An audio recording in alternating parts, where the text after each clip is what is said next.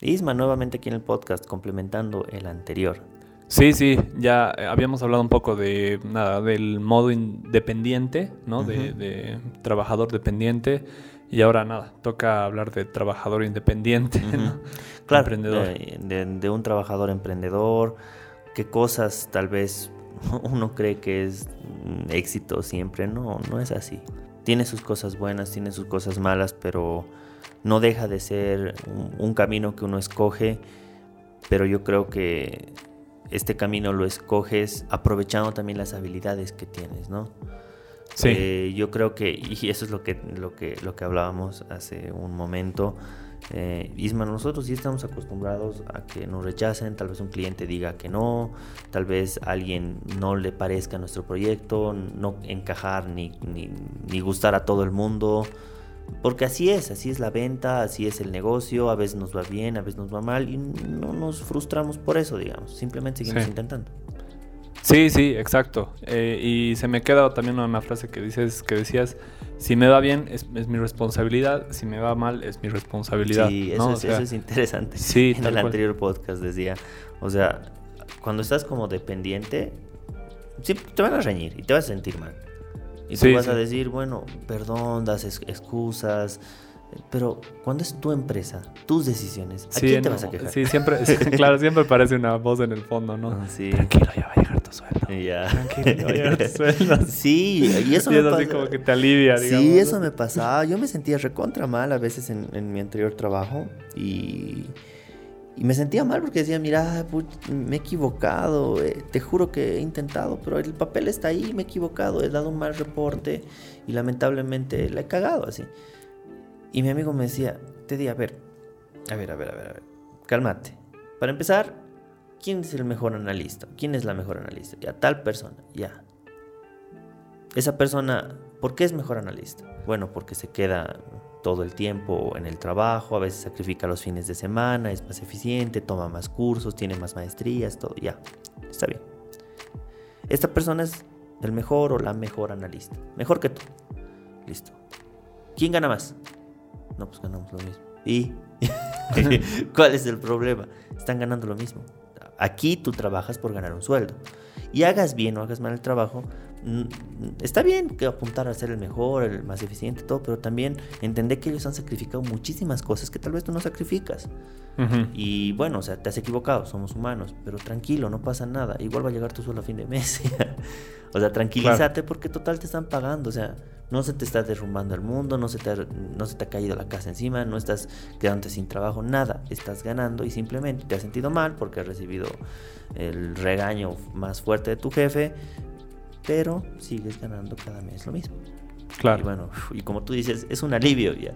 Pero no deja de sentirte, no dejas de sentirte mal porque tú tienes la mejor voluntad, nadie se equivoca adrede, más aún cuando alguien tiene la voluntad. Distinto sería que alguien sea un flojo, pero estamos hablando de gente que realmente le pone garra y que, y que está trabajando y haciendo lo mejor posible su trabajo. Claro. Entonces, pero en tema independiente, imagínate si la presión es así, en tema independiente ahí no, no hay chistes. Ah, sí, sí, sí. No, realmente, claro, te duermes y fuiste, ¿no? Yo creo que también uno de los mayores obstáculos cuando uno emprende es lo que hablábamos en algún momento ya, llegar al punto de poder delegar, digamos, ¿no? En un principio intentas cumplir todas las funciones posibles, digamos, ¿no? Claro. Eh, como dices, tienes que llevar contabilidad, tienes que tener cierto conocimiento de ventas, nada de cómo vas a hacer tu estrategia de, tu marca. Por poco y tú te sacas las fotos, te vas capacitando. O sea, realmente es un proceso bastante complejo al principio, ¿no? Porque es, es todólogo nomás, ¿no? O sea, tienes que cumplir un montón de funciones. Y, pero ya luego ya si logras saltar ese escalón, yo creo que ya es mucho más interesante. claro, es más interesante y aparte te da, te acostumbras. Y a mí me parece que te acostumbras. Un recuerdo que recién nomás dije, wow, se me liberó ya la cuenta de TikTok. No, hoy sí o sí hago un live. Ah, sí. Hoy sí o sí tengo que trabajar porque, eh, bueno, mira, yo tengo un compromiso con gente que ha dado un curso, con gente que está esperando tal vez... Eh, aprender mejor y obviamente si han tomado un curso para aprender conmigo, tengo que hacer lo mejor posible para dar, eh, bueno, dar una buena mentoría, dar buenos consejos y hablar con conocimiento de causa, ¿no? Tampoco puedo hablar macanas. Sí, sí. Pero ya los veo como un compromiso, o sea, pese a que esté cansado todo, o sea, en un trabajo, ¿qué pasa? Estoy aburrido, cansado. Hoy día, ¿sabes qué? No voy a trabajar. Aunque, se, aunque me quede un montón de trabajo para mañana, no lo voy a hacer, estoy cansado. Llegas a tu casa, te duermes. Pero tú crees que ya en el lado independiente uno haría eso. No. Porque sabe que si se duerme un día no come. Sabe que si no hace el trabajo de ese día se acumula y nadie te lo va a hacer. Sabe que si tomas una mala decisión, o sea, que ¿a dónde va? O sea, no, no va a ninguna parte. O sea, ya directamente es, has perdido 50 mil bolivianos por no hacer bien tus cálculos o porque no has atendido bien un pedido y has perdido un pedido por mayor, digamos. O sea, ya es tu culpa. Y empiezas a tener tanto, tanta responsabilidad, eh, o sea, tanto peso, pero ya un peso del bueno, que sabes que sí o sí tienes que remarla solito porque nadie lo va a hacer por ti.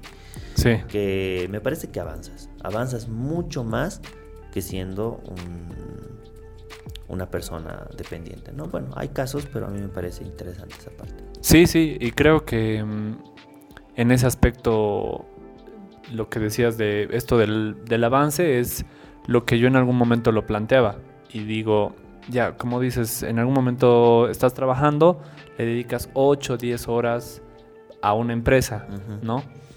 Y como dices, ¿qué pasaría si yo le dedicara esas 8 o 10 horas a un proyecto mío, propio? a aplicar todas mis habilidades, todos mis conocimientos a potenciar ese negocio. Se, me quedó guardadísimo, guardadísimo un chiste así que vi en Facebook hace años, estoy hablando hace 10 años, creo que, creo que fue así crucial. ¿Quién diría así? Un meme, ya, ¿no? Que decía, eh, llegaba un empleado a la oficina y ve que el jefe tenía un nuevo auto y le dice, wow, jefe, qué increíble su auto. Y el jefe le dice, gracias. Si trabajas duro día y noche, podré comprarme uno mejor. O sea, le decía algo así, entonces decía, ah, claro, o sea, si, le dedicas efectivamente ese esfuerzo a tu emprendimiento, como dices, si laburas, te, si laburas, le pones todo, te va a ir bien. Te va a ir bien. Y, pero si obviamente si, si no, no, pues no, no, no, no, no jala, si vas a ir así a medias, no jala que nada, como emprendedor igual pasa eso. Tienes tus altibajos, ¿no? Tus momentos así de, motivación, todo está yendo bien, pero como siempre en el mercado, todo es también una curva. Y fluctúa, ¿no? Y efectivamente llegan momentos complicados donde tienes que volver a agarrar impulso, replantear muchas cosas, volver a hacer una, una serie de estrategias para volver a impulsarte. Y nada, lo que mm, fuera de todo me parece que es un aporte muy importante es a la creatividad, mm. ¿no? O sea, como digo siempre, los todos somos creativos, porque constantemente se van planteando problemas en nuestra vida y la creatividad es saber solucionar problemas. Claro. Así nomás, es plantear un problema y saber cómo solucionarlo de la manera más eh, óptima posible. O... Claro, y a mí lo que me parece interesante también del mundo de emprender es que no hay caminos sí o sí fijos para llegar al éxito, ¿no? Con mm. un amigo hablábamos eh, de cómo manejábamos el tema de las ventas y del crecimiento patrimonial. Decía, yo hago de esta manera, yo capto inversión, invierto en algo que va a dar con un proyecto y luego reparto utilidades, igual me gano mi, porción, ¿no? Por, el trabajo intelectual que hice. Sí. Y mi amigo me dice, interesante, yo no lo había pensado así. Claro, vos tienes como que algo adicional porque yo me, me capitalizo de otra manera. le digo, ¿y tú qué haces? Y me dicen, no, en realidad yo lo que hago es trabajo, trabajo, trabajo, abro uno, un negocio, que ese negocio me va a generar después de eso, yo para optimizar mis gastos, ingresos y ahorrar lo que tú, para vos es fácil conseguir por un inversionista, yo tengo que limitarme al máximo mis gastos personales. Tengo que limitarme al máximo el tema de contratar a alguien que supervise. Si yo tengo que alzar las bolsas de cemento, las alzo. Si yo tengo que limpiar, limpio. Si yo tengo que estar ahí de portero, estoy de portero. Cosas que tú no haces. Ah, Entonces yo era claro, o sea, si, si ponemos en, en, comparativa, ambos hemos llegado al mismo resultado, pero la manera de llegar al mismo resultado es distinto. Mm. Porque yo, bueno, prefería ganar poco, pero sin mi capital y sin mi esfuerzo, eh, pero él quería ganar, mm, quería ganar, pero quería ganar mucho, pero sin prestarse de nadie, solo con su capital, pero sacrificándose al máximo en el tema de, sus ingresos y de su estilo de vida. Claro. Yo no dejaba de lado mi estilo de vida, mi estilo de vida seguía estable, pero él si tenía que, em, qué sé yo, tal vez hacer ayuno, qué sé yo, ciertos días porque quería ahorrar para comprar una puerta, lo hacía. Ah, ya, Entonces era a ese nivel de ahorrador. Llegado el momento, hemos llegado al mismo, mm, como que nivel patrimonial, pero los caminos han sido distintos. Claro, claro. Entonces, y esta depende de la creatividad. Y me dice, claro, tú lo logras porque si tienes conocidos, si alguien te puede colaborar, te puede capitalizar. Y yo no soy así, mi carácter no es así. claro, exacto. Y por el tema de mi carácter y por ver esa limitación, yo he visto otra manera de hacer mi patrimonio de esta manera.